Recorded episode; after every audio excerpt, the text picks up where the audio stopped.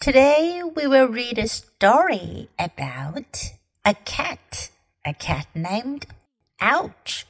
This is a weird name, right? 这个名字有点奇怪。First, listen to the story. The clumsy cat. Once there was a clumsy cat named Ouch. People say that cats always land on their feet. Not ouch. She always landed on her head. This is how she got the name Ouch. Her brothers and sisters teased her.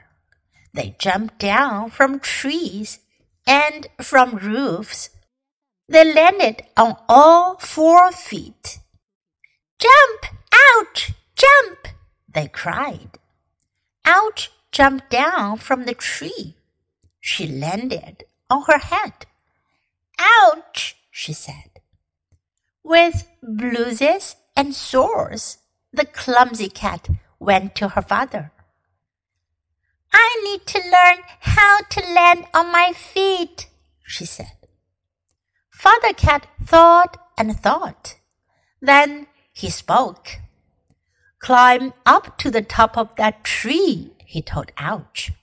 Jump into the air and do a somersault and a half twist. Slowly, Ouch climbed the tree. She jumped into the air. Then she did a somersault and a half twist. Like magic, she landed on her feet. Hooray! she cried.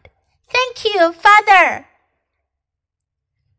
这故事讲的是一只猫，一只 clumsy cat。clumsy 是指笨拙的、不灵巧的，有指动作不灵活的。为什么说它是 clumsy cat？笨笨猫、笨拙猫呢？它的名字叫做 Ouch。Once there was a clumsy cat named Ouch。为什么叫 Ouch？Ouch 表示因为突然的疼痛而哎呦叫出声。为什么大家叫它 Ouch 呢？People say that cats always land on their feet。人们说猫总是用脚着地的。Not ouch。不过呢，这不包括哎呦。She always landed on her head。她总是用头着地。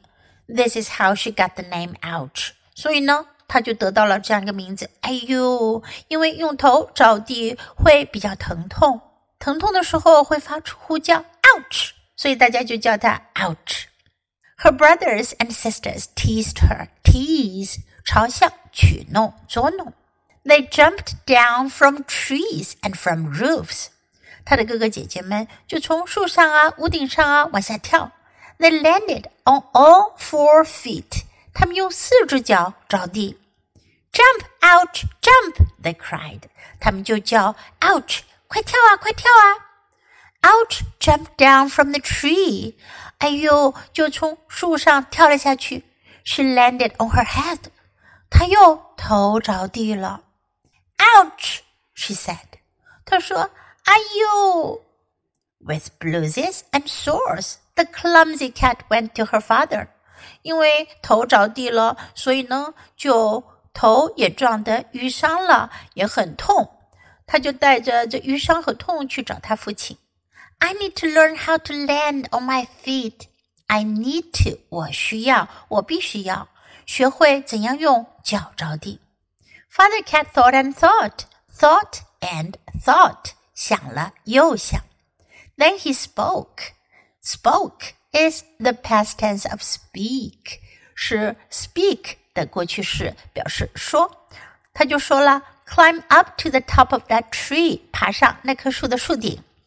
jump into the air，跳到空中，and do a somersault。somersault 是翻个筋斗，空翻叫 somersault，and a half twist。half twist 就是旋转九十度，旋转半圈。Slowly, Ouch climbed the tree. Ouch 就慢慢的爬上了树。She jumped into the air. 她跳进空中。Then she did a somersault and a half twist. 像爸爸讲的那样，她就做了一个空翻，打了个筋斗，然后呢，再旋转了半圈。Like magic, she landed on her feet. 很神奇的，她就脚着地了。Like magic 表示像魔术一样，像魔法一样。神奇的。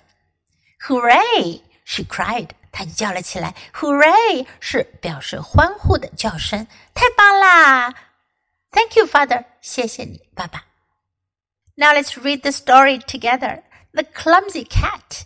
Once there was a clumsy cat named Ouch.